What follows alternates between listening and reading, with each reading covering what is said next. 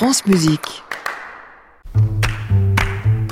Bonjour Christian Bonjour Merlin. Saskia, excellente année à vous. Mais à vous aussi. Et à tous, euh, j'ai eu un coup de cœur extraordinaire, surtout une belle surprise, c'est de voir arriver un CD de Sergiu Celibidac, immense chef d'orchestre qu'on a un tout petit peu oublié déjà. Il est mort en 1996. Euh, il a beaucoup de particularités, ce chef, notamment une, c'est d'avoir toujours refusé d'enregistrer des disques. C'est le contraire de Glenn Gould qui avait quitté la scène pour ne se consacrer qu'au studio. Lui avait la conviction que la musique ne peut exister que dans un lieu et un temps donné. C'est donc dans l'éphémère et la musique prend possession d'un espace. Et quand on est chez soi et qu'on écoute un disque, pour lui, c'est comme regarder une photographie d'un paysage par rapport à être véritablement dans ce paysage. Heureusement, sa famille a accepté après sa mort d'éditer les lives, les enregistrements sur le vif de ses concerts, en particulier à Munich, parce que en 1979, euh, Celibidac avait pris la tête de l'orchestre philharmonique de Munich. Il avait été très nomade jusque-là.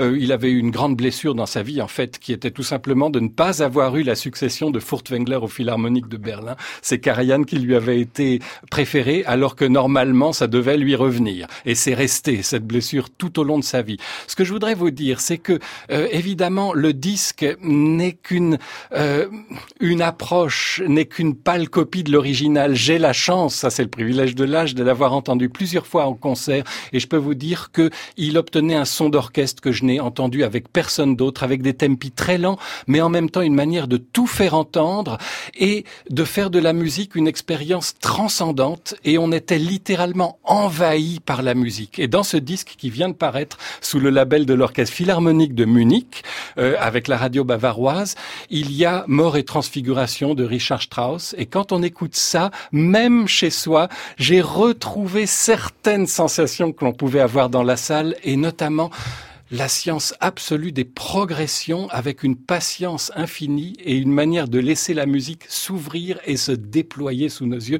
qui est tout simplement magique.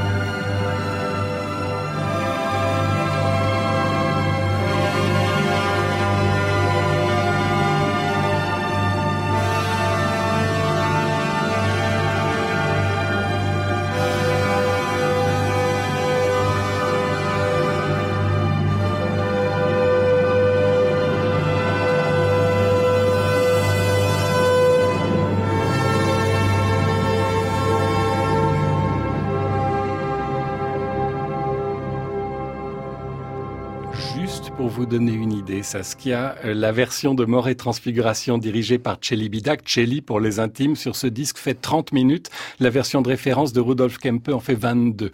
Voilà à peu près quel est le temps musical pour Celibidac. Sur le même disque, il y a les Kindertotenlieder de Mahler par Brigitte Fassbender, rarissime parce qu'il ne dirigeait pas de Mahler, il n'aimait pas ce compositeur et tout ça est absolument renversant. À retrouver donc au disque, euh, Christian Merlin. Voilà de quoi euh, promettre de belles heures de méditation, lévitation. C'est complètement ça. Merci Christian. On vous réécoute sur francemusique.fr. On podcast cette chronique et on vous retrouve avec grand plaisir la semaine prochaine. À bon week-end Christian. À réécouter sur francemusique.fr.